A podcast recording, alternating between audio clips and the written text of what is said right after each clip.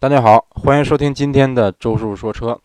咱节目开办到现在呢，收到了很多有关选车方面的问题。然而，绝大多数听友在问这方面问题的时候，都会说可能是周师傅十万块钱的车给我推荐一款，或者周师傅十五我十五万的预算哪款车最好？很多朋友会这会这么问。但是这个一般来说，您这么问的话，我会先先问你一句，说您有什么要求，或者有有什么诉求？嗯，或者说你想你想买个什么样的车？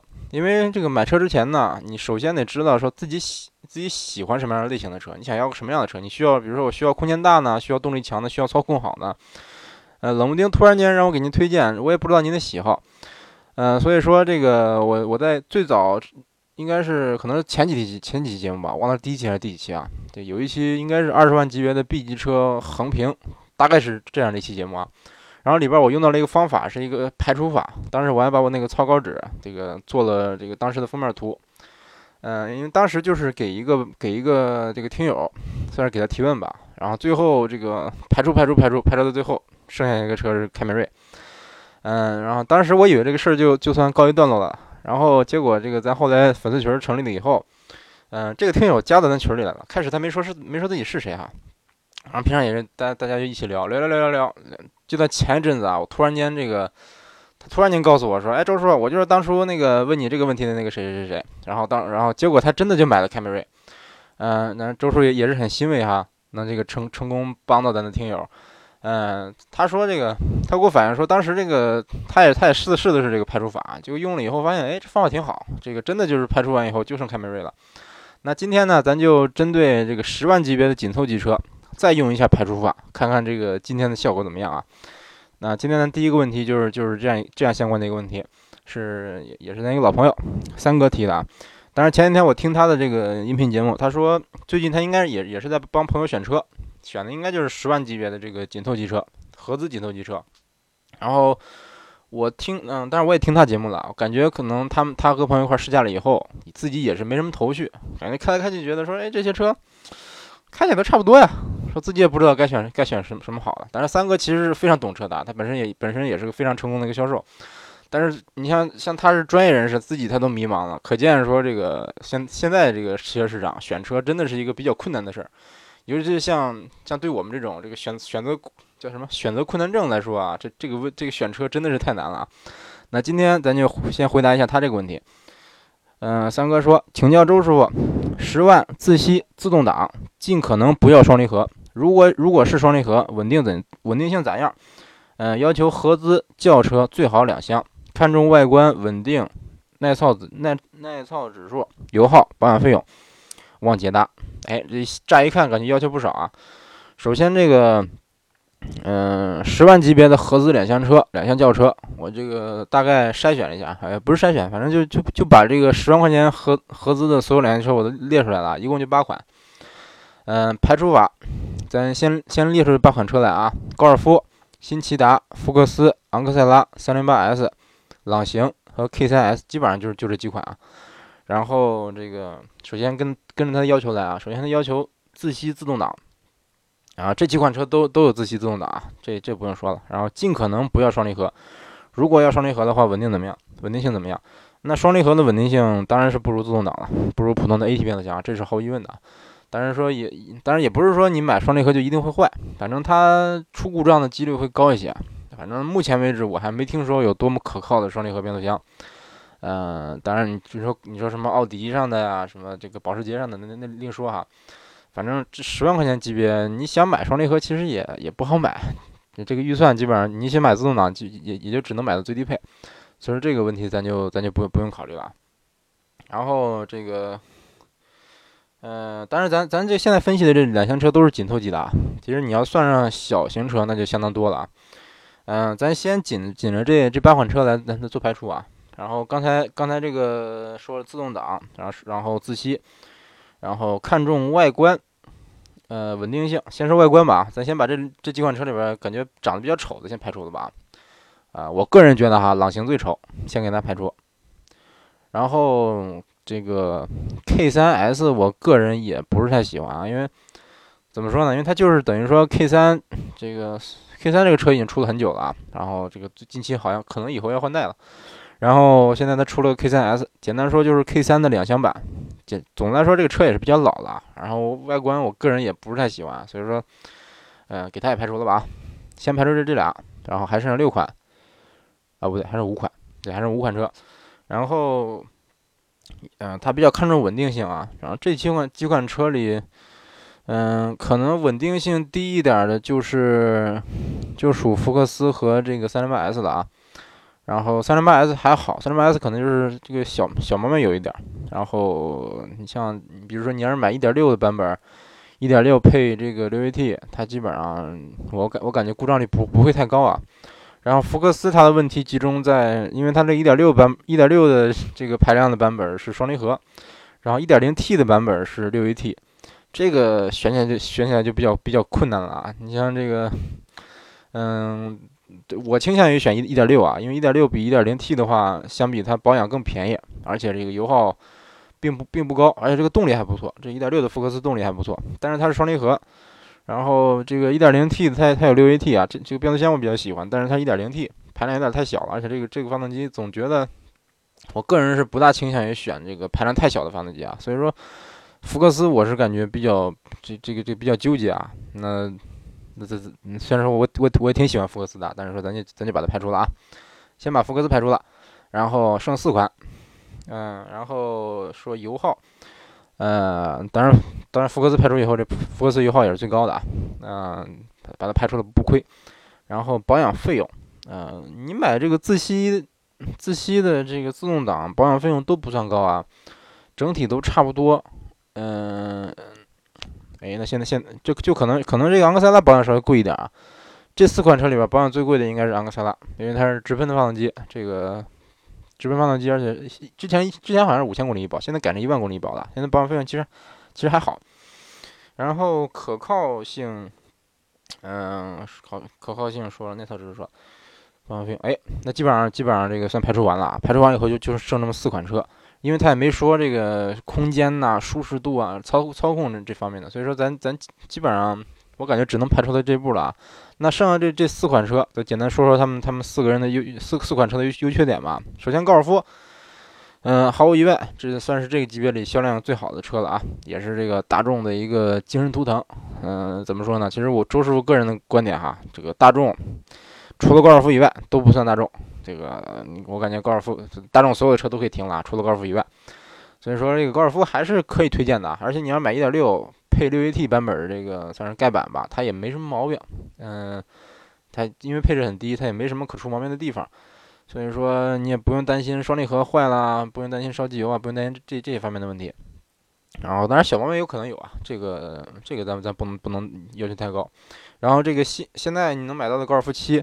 它跟高六比呢，感觉驾驶乐趣方面是有一定的退步啊。反正开起来感觉高尔夫七感觉好平庸那种感觉，就是开起来感觉哎，开着还蛮舒服的，空间也不小，啊不是不小，空间很大，但是就觉得说，就觉得总觉得缺了点什么。这开它的感觉就跟我第一次试驾这个天籁一样，就感觉哎，这个是第第一次试新天籁啊就这种感觉，开起来你挑不出什么毛病来，但是说你就是觉得哎，总觉得缺了点什么，缺了点这个怎么说呢，精髓。你像之前之前的高六，你感觉这个调教的算是车车整个调教比较紧凑，开起来比较硬桥硬马的这个，呃，也是这个标准的小钢炮的这个驾驶感受。但是高七呢，开起来就舒服多了，方向盘更轻了，然后悬挂也更软了，调教更舒服了。嗯，就觉得少了点那种小钢炮的感觉。而且一点六的那个动力相当肉，然后一点四 T 的低功率版本。嗯，它的低扭算是比较差，但是说你油门踩深了，它它这个窜起来以后这劲儿是有的，这个动力还是还是不错。但是说，嗯，感觉平顺度稍微差那么点意思啊。嗯，然后高功率版我并没有开过，而且这个这个大街上估计跑的，或者说这个选 1.4T 高功率版的这个消费者可能是不多啊，毕竟这个价位相当高，已经接近二十万了。嗯，当然我再往上还有 GTI，这这咱不说了。单说今天就单说一点六的版，一点六的版本的高尔夫啊。嗯，总的来说，我是我个人是虽然觉得这高七比老款更漂亮了，内饰更精致了，但是我并不是太喜欢它这个驾驶感受啊。感觉他们他现在已经把当初这个高尔夫的那些精髓给算是丢失了吧，也算是向这个市场妥协了。嗯，然后 新骐达这个正好我看了它的发布会啊，这个当时找了易建联做代言。我印象中这个当时 我记得听到那个那那个我我忘忘忘了这个主持新闻发布会那人是谁了，反正是个是个老头，可能是个什么什么经理什么什么的吧。他说他让这个易建联往里往里坐，说你可以去到到这个新奇达里坐一坐试一试。哎呦，当时我一听，哎，我这心心里就一紧，说哎呦，你让易建联往里坐，这是这是开玩笑吧？因为我因为我之前看过一个一个视频啊，就是让姚明坐这个林肯的领领航员，他调了半天这个座椅，调调到最最靠最靠下，坐不进去。后来实在不行，这个窝着脖子就坐进去了，坐进去以后这脖子直不起来。他说我现在哎呦，领航员这么大的车他还坐不进去啊？这这，因为我我我记得姚明平姚明平常开的是个七系啊，我纳闷他怎么坐进去的。结果这易建联比姚明虽然是矮了点吧，但他也不算矮啊。易建联应该是两米一几啊，两米一三吧？两米一还是一几？反正反正肯定超过两米一了，也绝对不算矮了。但是骐达这个大家大家大概知道这个骐达是怎么个尺寸啊？其实并不大。结果这易建联打开车门，一下就坐进去了，真真的就一下坐进去了，感觉好轻松啊！就说真的，就感觉就是我平常坐进骐达我都都得费点劲儿啊，但是他一下就进去了，而且那个骐达就是个普通的车。当时哎呦，吓一跳。而且坐进去以后，感觉他脑袋离这个车顶还有一点还有一段距离呢。当时就觉得说，这个新骐达这空间是不是有点太大了呀？当然，其实老骐达它的这个空间就相当相当大啊。嗯，因为轴距很早很早以前，骐达就把轴距加到两米七了。这个坐到他坐他的后排，就有点这个帕萨特的感觉。你像周师傅这个身高，呃，一米八五八六的，后排我翘二郎腿儿，完全没有压力。而且这个怎么说呢？啊，因为我因为我这刚到日本的时候，那时候我我我们公司那个上司，他开的是一个三厢版骐达，就是叫颐达。呃，当时我坐我坐第三排的时候，就感觉，哎，这个这个后排空间好大呀！这个无论是宽度啊、长度啊，包括头部啊，当时我记得脑袋还有一拳的空间，对这么小的一个车来说，感觉相当不错了。包括新骐达这个毫无疑问，空间肯定是大。然后这个。它这新骐达驾驶质感比这个老骐达比起来呢，这个感觉底盘厚实感要要更强了，就是看起来更有高级感了。之前的骐达包括轩逸看起来都是有点那种，就是标准日日系车那种感觉，就是一味一味的软，一味的舒服。然后这个新骐达感觉悬挂什么的偏硬了一点啊，这个这就挺有意思了。你像高尔夫这种好几十年来以以这个 操控性著称著称的这个车，现在开始走舒适路线了。结果骐达和轩逸这种。本来应该应该是走舒适路线的车，开始反过来开始主打什么什么高级感，开始主打驾驶乐趣了。这点我我我不大清楚他怎么怎么想的啊。嗯，反正，哎，怎么说呢？我我个人我个人感觉我还是比较喜欢这个，比如说这个底盘啊厚实感，我还希望它强一点哈。嗯，但是我不知道其他的这个这个级别消费者他们会不会会不会喜欢。嗯，总之这个新骐达开起来是有点有一点这个法系车的这这个意思了啊，开起来并不是太像日系车了，就因因为这个。其实之前我也我也大概预料到了，因为你像这个日产的逍客呀，像奇骏呐，开起来都并不是太像这个日产，并不不不太像日系车，嗯，这个开起来都是比较这个比较有这个欧欧系的这个这个味儿，因为毕竟那个日产和雷诺合资了，所以说啊不是合资，雷日产好像被雷诺收购了啊，我也忘了谁收谁收购谁了，反正这个现在日产它有了法系车的血统，所以说现在日产的这些新车开起来都是都是比较像这个有点法系车的那个意思啊，嗯，当然。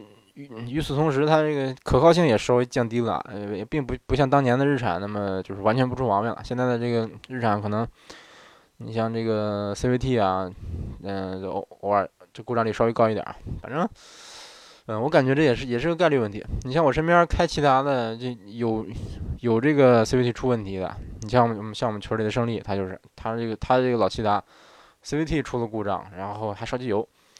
你说自吸的发动机还还是日系车烧机油，这个我就觉得挺奇怪。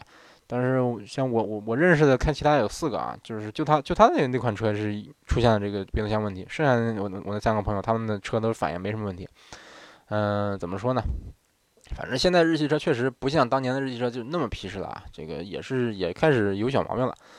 嗯，然后怎么说呢？新骐达这个虽然说它这个空间可能更大了，然后可能开起来更更有一点驾驶乐趣了，但是，嗯，油耗低，这个毫无疑问肯定是还还是它的一还是它的一个算是优势吧。嗯，你像老骐达也就七六七个油嘛，六个多油，但是当然正常开啊，不，我说的不是说北上广这种整天堵着，反正反正在这个一般的二三四五线城市，大概大概就是这么个水平吧。嗯，然后说一下这个昂克赛拉吧。昂克赛拉其实说过说过很多次了啊，就是空间太小了，比较偏科。嗯，但是这个驾驶乐趣方面真的是真的没什么对手啊，这点儿它跟福克斯很像。嗯，还有一点就是漂亮。但是我个人还是觉得这个阿特兹这个要比昂克赛拉漂亮漂亮一点，就是这个总觉得它这个混动设计放在这么小的车上有点有一点这个没展开的那种感觉。嗯，放到更大一号的车上能，感觉看着更顺眼啊。然后这个三零八 S 跟昂克赛拉差不多，但是它的空间会更小，然后可可能可以给人感觉是这个驾驶乐趣更纯粹一点啊，底盘质感更厚实。你像这四款车里啊，啊，其实不光这四款车，包括这刚才说的这八款车里边，嗯，我个人是更倾向于这个三零八 S 它这个底盘的，底盘调教的非常好。这个之前节目里说过啊，哎，不说太多了，说太多就跟托儿一样。啊，反正三零八 S 这个，因为我之前试驾的是一点一点六 T 的版本啊，无论是动力啊还是操控啊，啊不是我试的二，我试一点一点二 T 的版本啊，嗯，动力动力和操控都不错。然后一点六的版本当然应该是肉一些啊。然后这个三零八 S 我感觉最大问题就是它这个自动自动变速箱调教的稍微可能稍微这个逻辑上稍微差一点哈。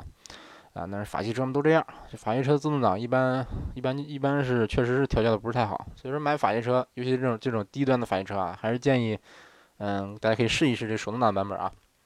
如果是有试驾车的话，嗯，法系车的手动挡调教的确实不错。那这个这四款车简单说完了啊。这个具体，你像三哥具体这个倾向于哪款车？嗯，还是建议您这个根据自己的喜好来来判断。啊，这个问题说完了啊，下一个问题啊，这个问题我我感觉有一定的代表性啊。也就一个朋友问说，这个德系车扎实厚重的底盘质感是怎么调教出来的？为什么日系车就没有这种质感？嗯，他说这个问题困扰我很久了，主要是我的马三从来没有厚重过，后来做了新宝来、新捷达，这种扎实的感觉比我的马三好很多。怎么着？怎么着？怎么着？大概就是这这这个问题啊。首先，这个朋友应该是开车开的不多哈，因为并不是说所有的日系车都没有这种质感啊。嗯，低端的日系车是没有，你像你像马三这个级别，那确实是没有。嗯。啊，不是马三啊，马三，对，马三是个人，马三是个车。嗯，你像这个低端日系车，确实有这种质感的车不多哈。但是说真正的高端车，那高端日系车也是这样。你像雷克萨斯是不是，哪怕是 CT 两百 H，它开起来那个厚重感也不错，底盘也是感觉很扎实的。你再往上走，你像这 Q 五零啊，包括这个雷克萨斯其他其他大一点的车，那毫无疑问了，这个底盘质感都不错啊，完全不输德系车。所以说，可能是这个这个朋友平常接触的日系车还是低端车多一点，所以说有这么个这么个感觉。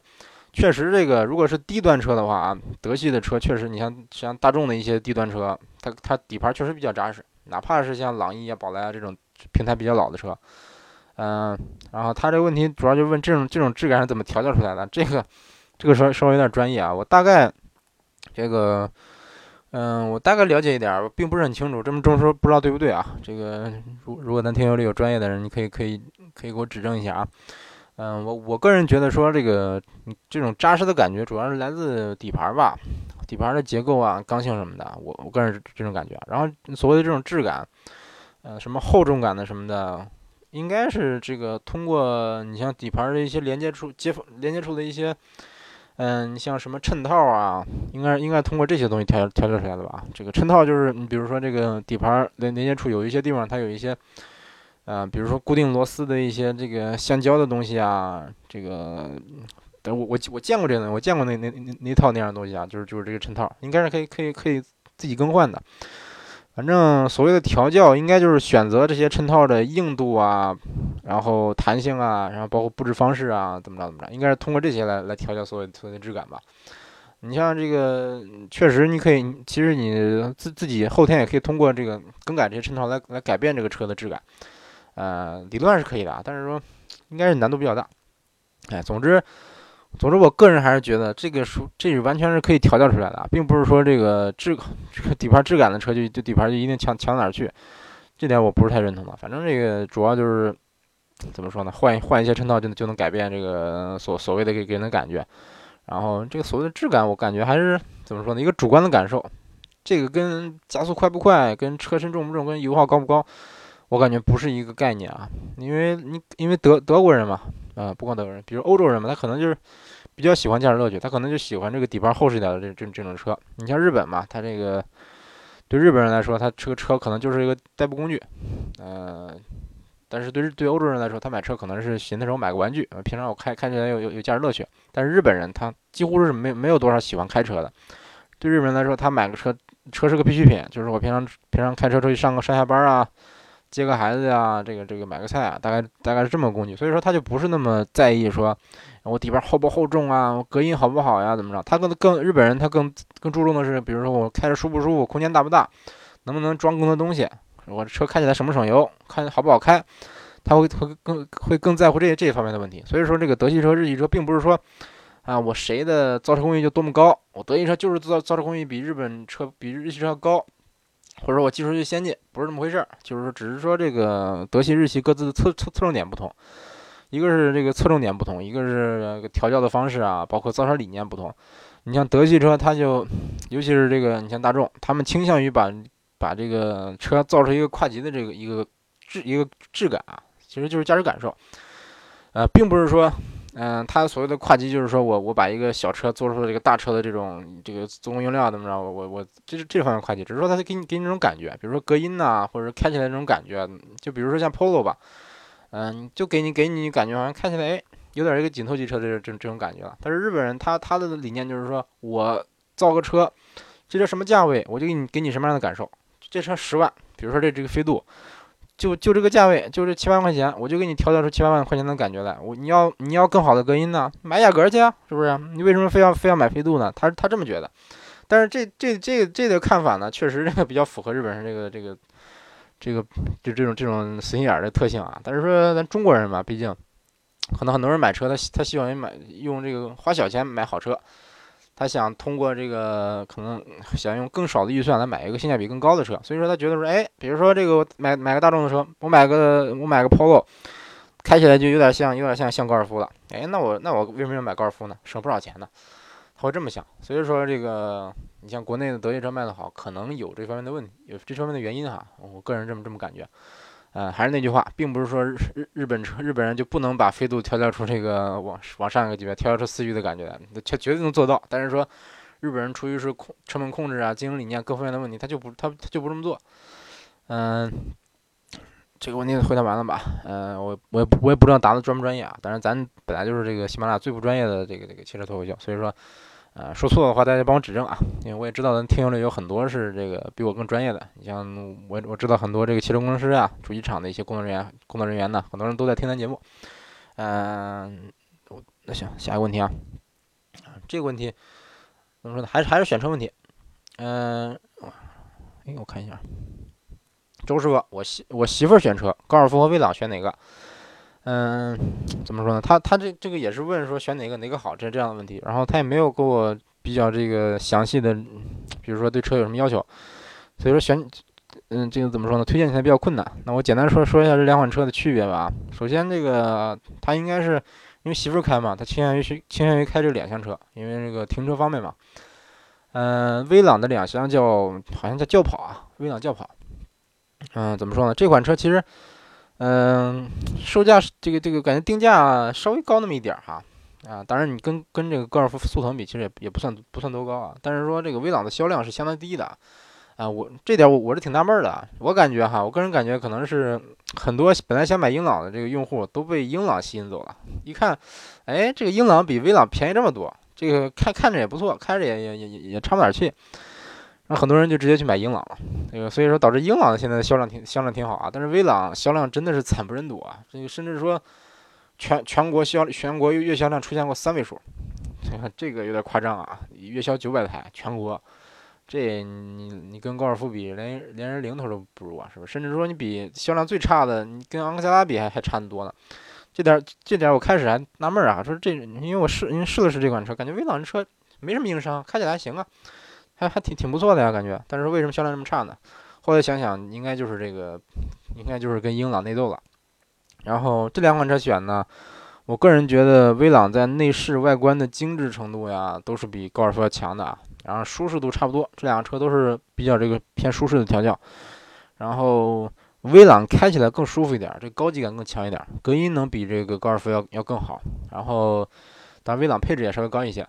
嗯，这两款车这个优优惠幅度都不小啊。总总的来说，我感觉您媳妇儿选车，这个女生可能对车的性能啊各方面要求并不是太高啊，她可能更更大程度上还是说看这个车外观好不好看呐，内饰好不好看。我感觉她可能更倾向于在意这些这方面的问题啊。所以说，嗯，建议您带您媳妇儿到店里去看一看啊。你像威朗 GS，尤其是那个顶配版带红色内饰条的那个那个版本，我这个反正就，嗯，周叔本本人这个坐进去，虽然说我不是不是太喜欢两厢车啊，但是我坐进去就感觉，哎，这感觉不错啊，挺漂亮。这个我估计哈，这个您您您可以您可以带您媳妇去看一看，估计看一眼就喜欢上了。但是说估计你肯定不买顶配，这个看让他让他看看这个看一眼高配，然后你得买个低配，是不是？反正差不差不太多。嗯，然后推荐什么的我不。不不是太好推荐啊，建议您自己试驾。然后下一个问题啊，这个请问一下，四十万的预算，三十八 M A T S L 顶配，CT 六盖板，二 X 二百乞丐版，然后 G L C 盖板怎么选？啊，这是四十万预算的六款车。嗯，怎么说呢？呃，这个这个这个他还他跟还是跟刚刚才问题差不多，他也没有提这个，嗯，比如说他有什么要求什么的，那嗯。我我印象中好像好像啊对，好像是说结婚用车，然后两口子开，这是这个小新婚小两口的第一辆车。哎，这家境家家庭条件不错啊，第一辆车买四十万的。嗯，总之祝贺啊，祝祝祝祝您二位这个新婚愉快。嗯，然后既然两口两口子都要开，这个可以说这个估计是您女这个这个媳妇儿应该也也要开的啊。像女生开车，我感觉太大的车可能不不是太方便。所以说，咱先把最大的两款车排除吧，一个是 CT 六盖板，一个是 RX 二百，这两款车最大。然后感觉女生开可能稍微有一点困难啊，因为像 CT 六已经车长已经超五米了，轴距三米一，三米多，三米一还是三米？反正肯定超过三米了，忘了到没到三米一啊。这个反正轴距是相当长的。虽然说 CT 六有一个后轮随动转向吧，但是就算有这个配置，我估计它开起来也不像是一个，肯定开起来也不是说太好开，尤其是你像停车。五米多长的车，这个停个侧方位或者入个库，那肯定估计是相当相当麻烦的。你像我，当我自己也试过啊，像像我家那车库，我我家之前那个车库，那五米长的车就就就进不去。这个不是说技术问题啊，那就就是进不去。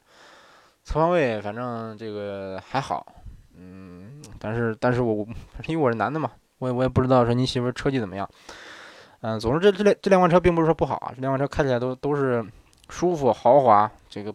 都是包括科技感呐，配置配置都都都是不低的啊。反正，嗯，周叔，你要是让我买的话，我估计会可能从我可能会从这两款车里挑，因为毕竟高级别高出来了，它整个的这个驾驶质感呢，包括隔音什么的，各方面都是更高的。尤其尤其是 CT 六啊，这个真的特别喜欢。嗯，但是既然是女生要开，那咱就咱就忍痛把它俩排除排除掉。然后剩下的这四款啊。咱再排除两个，一一个是这个 A T S L 顶配，一个是 G L C，这两款车我先排除。嗯，为什么呢？嗯，首先 A T S L 它是一它是属于一款开着和坐着都不是太舒服的车，就是，当然说说不舒服比较难听啊，就是开就等于说，嗯，因为它比较注重驾驶乐趣，比较纯纯粹嘛，它的悬挂比较硬，嗯，而且它它这个这个是顶配，顶配是应该是带那个。那个那个电磁悬挂的啊，呃，所以说我感觉您要是真的那么注重驾驶乐趣的话，可以可以考虑啊。但是说，可能女生开这车，我感觉不是太不是太合适啊。就是这个车太运动了，真的就是太运动、太纯粹了。嗯，这当然说运动是个好事，但是我个人觉得吧，可能让一些不是那么喜欢驾驶的人，或者说甚至是说女性朋友来来感觉的话，她可能就不太喜欢这种感觉，可能觉得说这个车是不舒服。他可能会会会这么评价，当然懂车的人会知道这是运动，这是紧凑什么什么什么什么什么什么的啊。然后这个 A T S L 是开起来、坐起来都不是太舒服啊。换句话说，开起来、坐起来都比较运动。但是 G L C 是等于说开起来还还比较舒服，但是呃也是比较运动啊。然后坐起来不是太舒服。嗯，当时我试驾 G L C 的时候，当时我的助助手二狗坐后排，据他跟我反映说，差点没给他颠死。嗯，后排舒适性确实差一点啊。这个怎么说？那但是但是我也我也在后边坐过，确实这个舒适性稍微差一点。嗯，G L C 悬悬挂条件也也是比较硬的，然后这个开起来倒是还行。反正我感觉，如果说您两口子开，就就是你们你们俩始始终坐前排的话，那还那行还可以还行可以接受。这个前排的话，G L C 是比 A T S L 要舒服的。然后后排的话，你要是这以后有有了孩子，让孩子坐后排，觉得有点，哎，是不是有点颠得慌？哎，怎么说呢？反正当然 GLC 这个，我感觉这个车定位还是比较适合这这两位朋友的，比较适合这个新婚新婚的小两口，然后这个家庭条件不错，嗯，比较这个车也是比较精致、比较豪华，这个比较体现了一个比较高的一个怎么样？这个比较高的一个生活品质，体现了这个小两口对一个比较高、比较高的生活品质的追求吧。啊，反正这个车我感觉不错，车外观内饰都都都挺挺漂亮的，尤其是这个内饰的豪华感。坐进去真像周叔自己也挺也挺喜欢，但是开完了以后觉得不是太满意。还有一点就是 GLC 它那个 9AT，嗯，我开的是我试的是这个 GLC 三百，也就是 2.0T 的高功率版，开起来怎么这个确实能挂到第九档啊，能挂到第九档，但是说好像这个最挂到第九档以后，它维持不了这个持续的一个加速，过一会儿就退回到八档去了。嗯，基本上你跑到一百三四吧。大概就能挂挂到第九档，能持续维持第九第九档。你要是真一百二，要是一百二定速巡航的话，它有它就八就八档九档八档九档这这这么走。所以说啊，并不是说这个变速箱调教的不行啊，因为毕竟是说你九个档档位太多了，这个主减速比太低了，嗯，导致说你这个发动机动力不能维持它这个一一百二十迈呃时速一百二二公里的时候持续加速了。所以说，呃，这我感觉不是不是奔驰的错啊。总之这个这个九 AT 调教的还行。嗯，跟这个奔奔驰 C 上的那个七 AT 比啊，顿挫感低多了，而且开起来更平顺，然后这个开起来转速也更转速也更低，啊，这点挺喜欢。嗯，那行，这两两款车排除了，剩下的就是这个，哎，就剩三十八 M 了，那这个就剩一款了，那怎么说？那那我那我就推荐这个宝马的三十八 M 吧。呃，但是说怎么说呢？啊，虽然剩下它了，但是也并不是说这个三十八 M 它没没有没有缺点啊。首先它的问题就是体现在这个三二像宝马嘛，内饰做的稍微糙稍微糙一点。它这个内饰，你跟其他的这个同级别的其他这些车比，那就整体差了一个档次啊，差了一到两个档次。反正这个就内内饰做工做工差一点，但是它动力不错，操控不错。就是当然它操控好，并不是说像 ATS S ATS L 那么纯粹啊。但是你要是论操控。底盘我其实感觉这 ATS L 可能底盘更好一些，但是三十八 M 它的舒它这个跟那个运动和舒适性的兼容更更好一些，就是说它它既运动又舒服。你能你想把它这个很运动的开，我跑个这个，比如说我跑个直线呐，或者说跑个山呐什么的，它它能给你不错的运动感，而且它还能这个能保证一定的舒适性，就是你会感觉哎这车挺舒服。你像当时。这车我这车我其实试试过很多次啊，然后我特意那天特意叫二狗让他试的试，然后我坐后排，感受一下它的后排，感觉这个舒适性是要比 C 级强很多的，尤其是后排，包括空间也是非常大的。这个加长以后，这个后排的空间大的有点离谱了，基本上就跟五系差不多啊，甚至我感觉可能比五系还要长一点。这个后排，反正这个这这宝马不加长，这不加长还好，一加长加这么长，也是醉了。嗯，而且这个宝马三系的算是优优惠幅度相当大，所以说性价比还是不低的。嗯，总的来说，这个反正筛选完了以后，剩下的一款最大众的一款车啊，就是宝宝马三系，满大街都是。如果说您不喜欢这个这种烂大街的这种感觉的话，你想买个小众的车型的话，也可以考虑这个 GLC 或者 RX 二百。嗯，那大概大概就这样吧。啊，对，还有还有一点就是 GLC 它有一点我不不是太满意的一点，就是它这个刹车。我感觉它刹车整体还是比较线性的，但是到最后这一点，这个刹车踏板到最后最后最后这百分之十的这个行程吧，突然就感觉好像刹制动力没了那种感觉，就是感觉最后刹车踩到底了，反而刹不住了，有有点这种感觉。嗯，但是说怎么说呢？适应适应就好了，适应适应适应还好，就是不是说那种就是嗯非常难开那种感觉。反正我反正我是感觉开始开开起来，我感觉这个这个哎这踏板挺线挺线性，挺好开。但是说到最后。到最后，这个车速下来以后，想停车的时候，突然感觉，哎，是不是刹不住啊？有种有种这种感觉啊。嗯，行，大概大概就是就是这样吧。这五款车其实怎么说呢，也也也是比较难选，也是建议大家以后选车的时候啊，先这个明确一下自己对车有什么要求，然后把这个对车的要求写下来。比如说，我想想空间大一点，我需要操控啊，我需要这个希希望它有定速巡航，或者说我要求有什么配置，真皮座椅什么的，或者说，比如说我跑跑长途多一点儿，我想要要比较比较好的安全配置。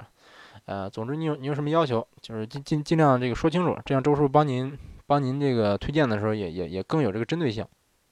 嗯，然后咱前几天录了一期有关高考的节目呢，呃，有关高考这个考研留学方面的节目，然后这期节目上线以后，有有一些朋友跟我私信问我这个一些相关的，包括考研呐、留学方面的方面内容。啊，如果大家还有什么疑问的话，也可以也可以这个私信周师傅啊，包括这个喜马拉雅可以私信，嗯，包括呃其他的呀，你像这个青台 FM，哎，那好像不能私信啊，比如说这个新浪微博呀什么的，都可以都可以联系到周师傅。然后这个，嗯，包括您如果有其他方面的问题啊，不一定是跟车相关的，比如比如说有关做饭呐、电子产品呐。篮球啊，篮球鞋呀，这个诗词歌赋什么的，反正各方面问题，如果说你想有有想问问周师傅的啊，都可以都可以这跟我私信，周师傅一定帮你解答。嗯，那行，这期节目简单录到这儿啊，也感谢大家收听今天的周叔说车，咱下期节目再见。